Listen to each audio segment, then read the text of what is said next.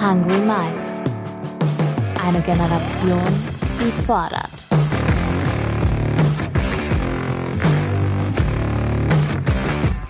Mit und von Ronja Ebeling.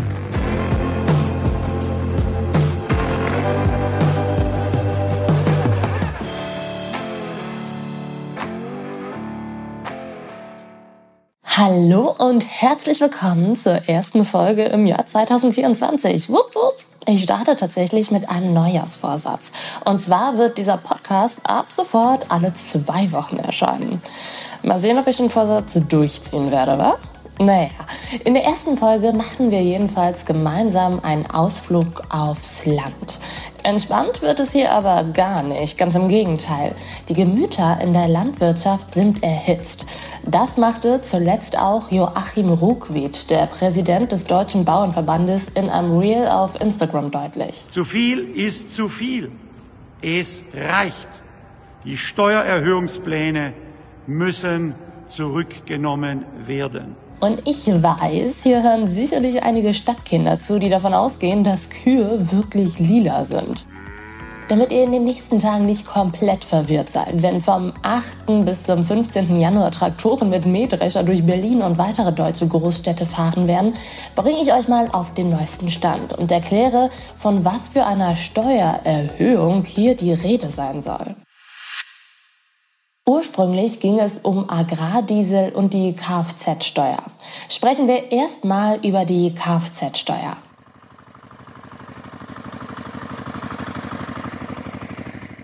Es handelt sich um eine Steuer, die an die Zulassung eines Fahrzeuges gekoppelt ist.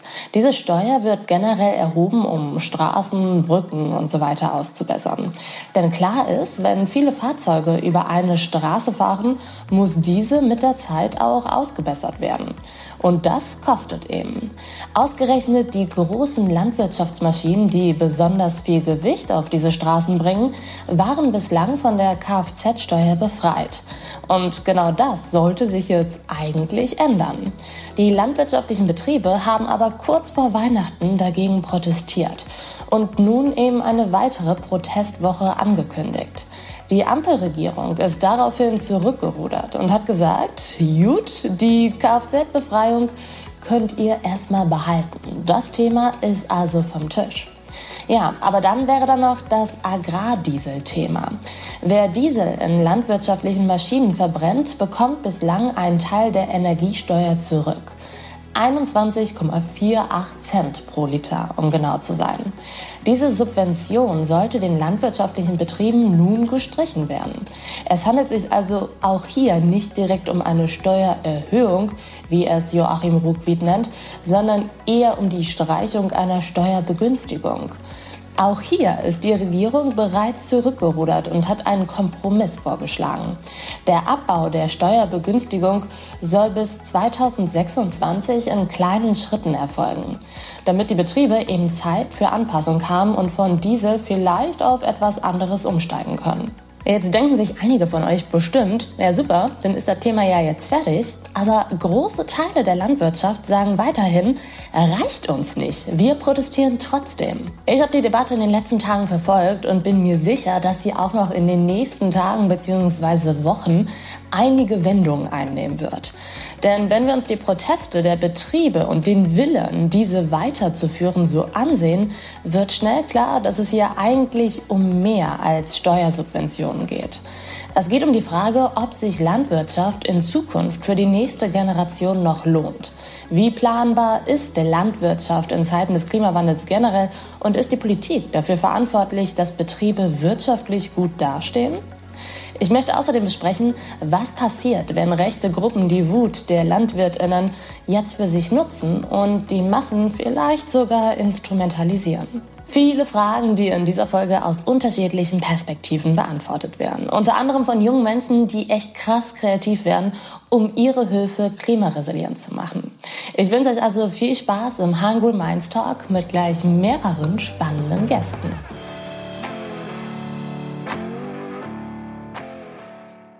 Okay, wir zoomen mal raus. Erstmal müssen wir uns einen Gesamtüberblick verschaffen. In Deutschland bewirtschafteten 2020 fast 263.000 Betriebe rund 16,6 Millionen Hektar landwirtschaftlich genutzte Fläche. In den letzten 20 Jahren sind insbesondere die kleinen Betriebe von der Bildfläche verschwunden. Größere Betriebe hingegen sind noch mehr gewachsen. Bundesweit besteht ein Nord-Süd-Gefälle der Betriebsgrößen. Kleinbetriebliche Strukturen sind vor allem im Süden Deutschlands zu finden. Diese sind auch häufig familiengeführt. Jetzt wollen wir aber erstmal herausfinden, wie es den landwirtschaftlichen Betrieben aktuell so geht und wie hart sie der Wegfall beider Steuervergünstigungen wirklich getroffen hätte. Professor Dr. Alphonse Ballmann ist Agrarwissenschaftler am Leibniz-Institut für Agrarentwicklung und hat mir mal seine Einschätzung gegeben. Durch die geplante Abschaffung der Dieselbeihilfe und der Kfz-Steuerbefreiung kämen auf durchschnittliche landwirtschaftliche Betriebe etwa Kosten zu in Höhe von 50 Euro je Hektar beziehungsweise 4.500 Euro je Betrieb. Um das einmal einzuordnen, es geht um etwa zehn Prozent der derzeitigen staatlichen Beihilfen und Zuschüsse, die die Betriebe erhalten, beziehungsweise um etwa fünf Prozent ihres durchschnittlichen Gewinns der letzten drei Jahre. Diese Kürzung kommt für die Betriebe plötzlich und auch unerwartet. Sie ist kurzfristig sicherlich schmerzhaft, jedoch ist sie letztlich wohl verschmerzbar. Zum einen haben landwirtschaftliche Betriebe gewisse Anpassungsmöglichkeiten und es wären Bruttoeinkommensverluste vor Steuern. Daneben haben die meisten Betriebe in den letzten Jahren an den hohen Lebensmittelpreisen recht gut verdient. Viele dürften aufgrund der zuletzt hohen Gewinne aktuell stärker von Einkommensteuernachzahlungen betroffen sein als von den Subventionskürzungen. Schlecht geht es den landwirtschaftlichen Betrieben in Deutschland also nicht unbedingt. Zumindest nicht den meisten und zumindest nicht den großen. Alphonse sagt deshalb, dass die Kürzungen in seinen Augen zu verkraften seien. Auch die Kürzung der Kfz-Steuerbegünstigung wäre zumutbar gewesen. Und trotzdem entsteht gerade im Internet ein Narrativ, als würden viele Betriebe aufgrund der wegfallenden Steuerbegünstigungen quasi vor dem Ausstehen und im europäischen Vergleich an Wettbewerbsfähigkeit verlieren. Das heißt, landwirtschaftliche Familien sind jetzt von einer immensen Steuerbelastung zukünftig betroffen. Ursprünglich wurde diese Steuerentlastung mal eingeführt, um die Wettbewerbsfähigkeit zu erhalten. So haben also andere EU-Mitgliedstaaten ebenfalls noch diese Steuerbefreiung, die auch jetzt nicht abgeschafft wird. Das heißt, das verschafft uns jetzt zukünftig auch noch einen Wettbewerbsnachteil im europäischen Binnenmarkt. Das war eben Marie Hoffmann. Ihr folgen auf Instagram eine halbe Million Menschen, unter anderem ich. Der Content der Landwirtin ist nämlich super gut aufbereitet und verschafft einen tollen Einblick in ihre Arbeit. Sie spricht aber eben auch aus der Perspektive einer Landwirtin und hat natürlich dementsprechende Interessen. Marie treibt gemeinsam mit anderen landwirtschaftlichen Betrieben eine Petition voran, die sich gegen die Abschaffung beider Steuererleichterungen ausspricht. Darunter auch Stefan Vogelsang, der mir nochmal erklärt hat, in was für einem Wettbewerb europäische Betriebe genau stehen und was ihn so stört. Der Kompromissvorschlag der Regierung stellt ihn jedenfalls nicht zufrieden. Wir leben in der EU und damit in einem freien Markt. Das bedeutet, dass jedes Land die Produktionsrichtlinien der anderen Länder anerkennen muss. So kann zum Beispiel ein polnischer Landwirt mit seinen Produktionsrichtlinien ein Kilogramm Fleisch erzeugen und es auf dem deutschen Markt frei verkaufen. Im Gegenzug kann natürlich auch ein deutscher Landwirt ein Kilogramm Milch erzeugen und es in Polen verkaufen. Jetzt haben wir in Deutschland nur relativ strenge Auflagen in der Landwirtschaft und diese werden dazu auch noch sehr genau kontrolliert. Der deutsche Verbraucher möchte laut der Politik diese hohen Anforderungen an seine Lebensmittel auch fordern. Das ist ja auch kein Problem, das können wir Landwirte alle schaffen. Aber das kostet Geld. Und durch diese Subventionen werden ein Teil der Produktionskosten wieder aufgefangen nur will die Politik jetzt immer mehr Anforderungen stellen und gleichzeitig weniger subventionieren. Und durch den freien Markt können wir keine höheren Preise beim Handel durchsetzen. Und so kommen immer mehr Lebensmittel aus dem Ausland. Nicht zu unseren Anforderungen produziert, nicht von uns kontrolliert, nicht von uns erwirtschaftet. Das verstehe ich sogar. Tatsächlich zeigt auch eine Umfrage der EU-Kommission, dass sich 90 Prozent der Menschen in Deutschland mehr Tierwohl wünschen. Ganz konkret wünschen sie sich beispielsweise mehr Bewegungsfreiheit in den Ställen. Für Stefan, der auf seinem Hof unter anderem Milchkühe und Mastschweine hält und dem das Tierwohl ganz nebenbei als Landwirt auch wichtig ist, entstehen dadurch natürlich Kosten. In der Bewirtschaftung von Feldern sieht es ähnlich aus. Auch hier wünschen sich viele Endkonsumentinnen weniger Einsatz von Chemie. Ironisch ist deshalb, dass ausgerechnet Biohöfe von den Plänen der Ampel besonders betroffen werden. Die verbrauchen nämlich in der Regel mehr Diesel, wie Stefan erklärt. Biohöfe arbeiten etwas anders als konventionelle landwirtschaftliche Betriebe. Sie setzen weniger Pflanzenschutzmittel ein oder gar keine. Sie fahren deutlich öfter über ihre Felder mit Striegeln und Hacken, um das Unkraut zu bekämpfen, haben dabei aber auch in der Regel weniger Ertrag, ähm, weniger Milchleistung oder weniger Tageszunahmen bei den Masttieren. Und das führt dazu, dass sie einmal mehr Schlepper je Betrieb haben, was die Kfz-Steuer betrifft, aber auch mehr Diesel je Hektar oder je Kilogramm Fleisch, Milch, Getreide benötigen, um dies zu produzieren. Und dadurch steigt der Anteil an Kosten deutlich höher bei einem kleinen Biobetrieb gegenüber einem sehr großen landwirtschaftlichen Betrieb, der 4.000, 5.000 Hektar bewirtschaftet. Der braucht nur einen Bruchteil an Dieselkosten oder an Fahrzeuge je Hektar. Und dadurch ist es im Verhältnis gesehen für Biobetriebe, für kleine Betriebe besonders einschneidend. An dieser Stelle wird deutlich, dass das Hin und Her der Regierung vielleicht nur so semi-zielführend ist. Auf der einen Seite soll die Bewirtschaftung von Feldern umweltfreundlicher werden, also weniger Chemie und so. Und dann macht man es den Biobetrieben schwer, die genau das aktuell versuchen. Zumal die Nachfrage an Bioprodukten seit der Pandemie eher rückläufig ist. Die Leute haben keinen Cash mehr und kaufen weniger Bio. Viele Biobetriebe sind demnach ohnehin belasteter als andere, normale, herkömmliche Betriebe. Stefan sagt aber auch, dass sowohl die Kfz-Steuererleichterung, die ja nun bleiben soll, als auch die Debatte um den Agrardiesel nur zwei Tropfen von vielen sind, die das Fass aktuell zum Überlaufen bringen und für Frustration sorgen. Wir haben in den letzten Jahren sehr viele Veränderungen mitgemacht. Keine davon hat uns wirklich mehr Planungssicherheit oder mehr Wirtschaftlichkeit gebracht, sondern immer nur mehr Arbeit, mehr Einschränkungen und mehr Kosten. Es werden für uns fast jeden Monat Auflagen oder Gesetze geändert und es wird immer mehr Dokumentation verlangt. Ich denke, die Branche steht hinter den Forderungen und wir wollen ja nicht die Regierung stürzen oder Neuwahlen oder irgendwas da Gewaltiges erzwingen. Wir wollen eine Perspektive, wir wollen mehr Planungssicherheit schaffen. Und mit diesen rechten Idioten wollen wir erst recht nichts zu tun haben. Und ich hoffe, dass der Verbraucher das irgendwie unterscheiden kann. Ja, und am Ende spricht Stefan einen wichtigen Punkt an. Es findet derzeit ein Vertrauensverlust statt. Leute wollen sich nicht mehr auf die Regierung verlassen. Und manche Gruppen machen sich genau das jetzt zu Nutzen und instrumentalisieren große Menschenmassen. Die Landwirtschaft hat nämlich eine nicht zu unterschätzende Wirkung auf die Gesamtbevölkerung. Die folgenden Worte von Joachim Ruckwied, also der Präsident des Deutschen Bauernverbandes, machen das ganz gut deutlich. Die Landwirtschaft ist auf äh, Traktoren, auf Mähdrescher, auf Häcksler angewiesen und da wird es äh, bis auf weiteres nur die Dieselantriebstechnik geben. Wir haben keine Alternativen. Das heißt, wir sind darauf angewiesen, können ohne Diesel keine Lebensmittel für die Bevölkerung erzeugen und mit diesen Vorschlägen würden wir ins Markt getroffen werden. Wir können ohne Diesel keine Lebensmittel für die Bevölkerung erzeugen. Das ist ein Satz, der Wirkung haben könnte. Und tatsächlich hat mir eine Bekannte in meinem Umfeld gesagt, dass sie sich in der Zeit der Proteste ein paar Liter Milch mehr bunkern werde. Das ist natürlich totaler Quatsch. Aber die Zeit der Corona-Pandemie, in der wir teilweise vor leeren Supermarktregalen standen, hat eben ihre Spuren hinterlassen.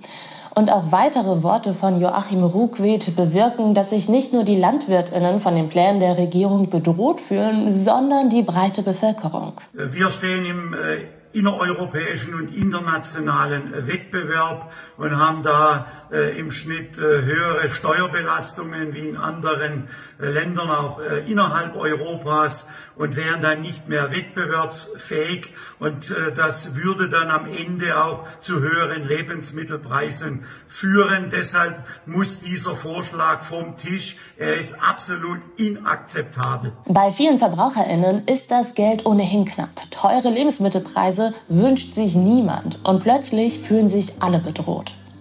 Genau dieses Gefühl können sich nun andere zu Nutzen machen. Und zwar diejenigen, die die Ampelregierung sowieso abschaffen wollen. Auf Instagram lese ich in den Kommentarspalten unter den Beiträgen von zum Beispiel Marie Hoffmann, dass sich die Landwirtschaft durch das Entgegenkommen der Regierung jetzt bloß nicht um den Finger wickeln lassen soll.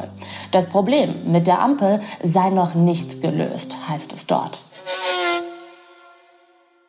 In Baden-Württemberg haben Unbekannte auf Heubeilen einen hölzernen Galgen aufgebaut, an dem ein selbstgemaltes Ampelschild am Strick baumelt. Auch bei den Großdemonstrationen von Landwirtinnen in Stuttgart vor Weihnachten gab es diese Ampel am Galgen schon zu sehen. Und ja, wer die Ampel ebenfalls gerne am Galgen sehen möchte, wissen wir. Zum Beispiel die AfD. Entweder sind, äh, sind diese Leute in der Bundesregierung ungelernt, zu dumm, oder sie machen das mit Vorsatz, das Rückgrat der Bundesrepublik Deutschland zu brechen. Anders kann man sich das, es gibt nur diese drei Optionen, äh, und dann kann man sich aussuchen, welche man für am wahrscheinlichsten hält. Ich habe noch seltenst so eine ökonomisch, wirtschafts-, steuer-, finanz-, energiepolitisch desaströse Politik gesehen. Das ist ja gar keine Ordnungspolitik mehr, die hier betrieben wird. Hanna Meyer gibt das alles eher ein ungutes Gefühl. Sie ist Teil der Jungen Arbeitsgemeinschaft bäuerlicher Landwirtschaft, kurz ABL. Die 24-Jährige beendet gerade ihren Master im Bereich ökologischer Landwirtschaft und will dann in den elterlichen Bio-Mutterkuhbetrieb im Rheinland mit einsteigen. Also zum einen müssen wir anerkennen, dass es viele Menschen und viele BäuerInnen gibt, denen es wirklich um die Situation von LandwirtInnen geht.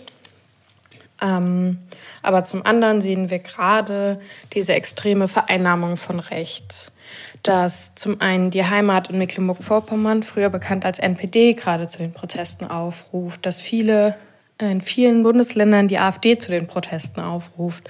Obwohl die AfD in ihrem Europawahlprogramm für die nächste Wahl drinstehen hat, dass sie Subventionen für die Landwirte streichen wollen. Ähm, also da merkt man gerade, dass sich einfach rechte Gruppen ähm, an diese Wut der Bäuerinnen und Bauern dranhängen und versuchen, diese zu instrumentalisieren oder diese Bühne auch für sich zu nutzen. Und das finde ich beängstigend.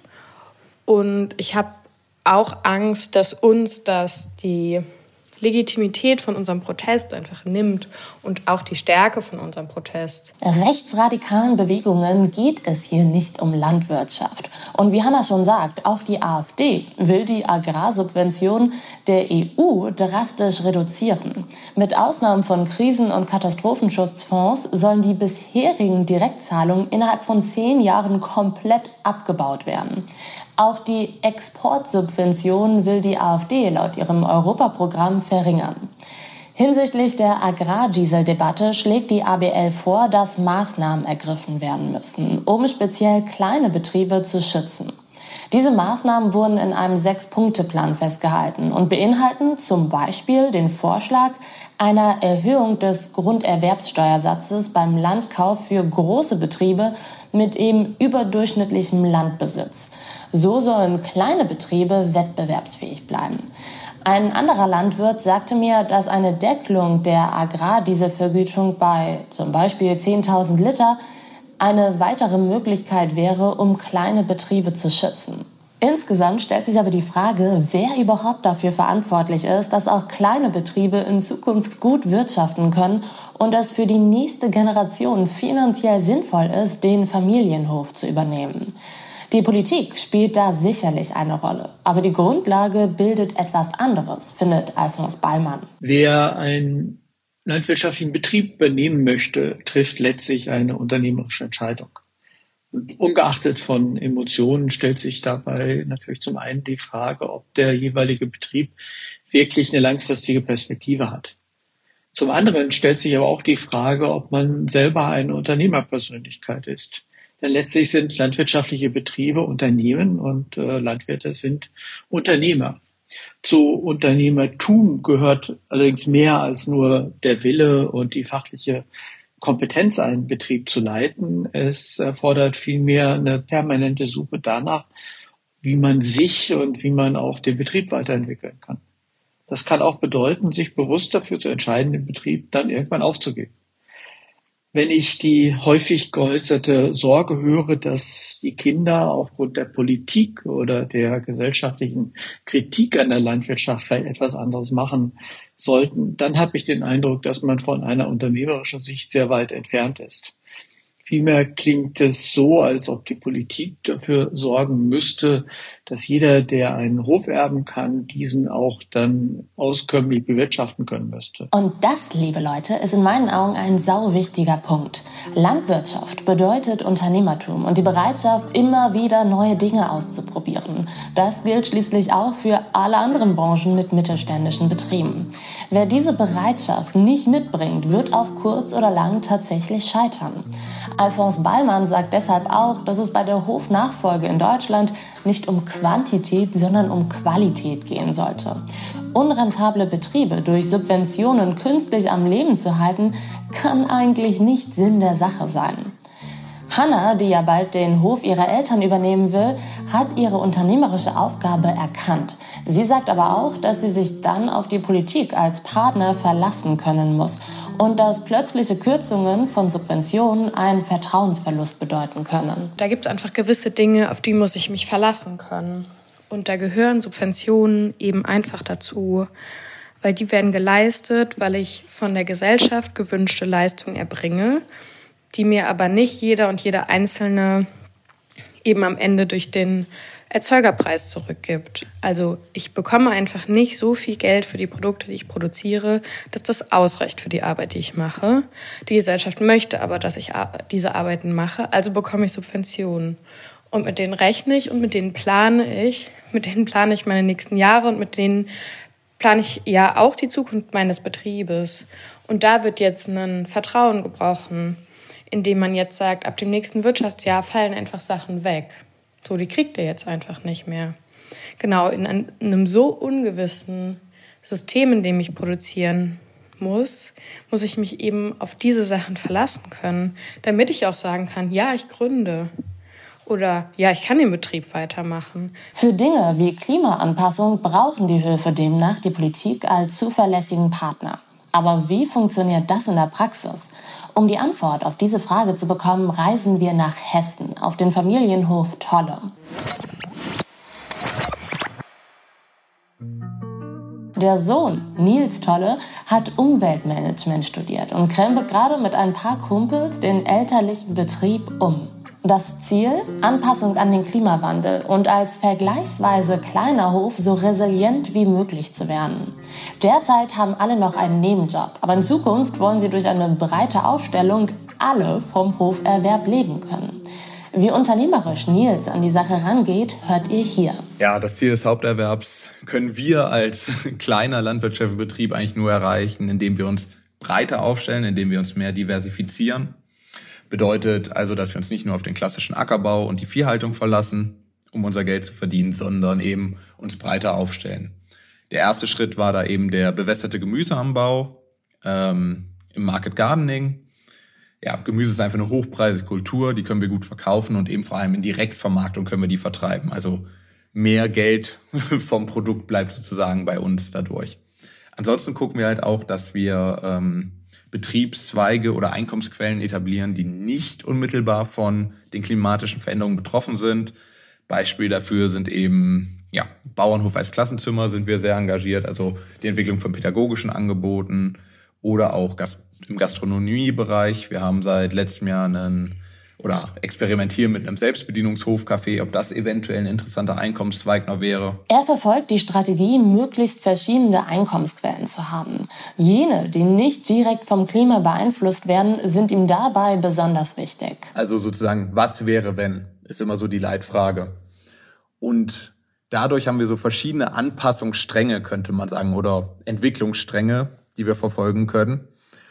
Und um es ein bisschen greifbarer zu machen, ähm, zum Beispiel, wenn wir merken, okay, wow, die klimatischen Veränderungen werden so krass, dass wir ganz starke Schwankungen haben in unseren Erträgen und eigentlich gar kein geregeltes Einkommen mehr möglich ist, dass man dann eben sagt, okay, gut, wenn das eintritt, schwenken wir eben weiter zu äh, klimaunabhängigen Einkommensquellen, also zum Beispiel gastronomische Angebote oder ähm, im Bereich der Pädagogik oder halt auch im schlimmsten Fall wieder zurück zu einem Nebenerwerb. Flexibel im Kopf bleiben also. Stefan vom Hof Vogelsang, den ihr am Anfang schon mal gehört habt, fordert diese Flexibilität aber auch von der Politik und macht damit einen wichtigen Punkt deutlich. Rückwirkend das Jahr betrachten würden und sagen, könnten, so, wir haben es jetzt geschafft, 50 Prozent unserer Felder ökologisch zu bewirtschaften, ohne Pflanzenschutzmittel.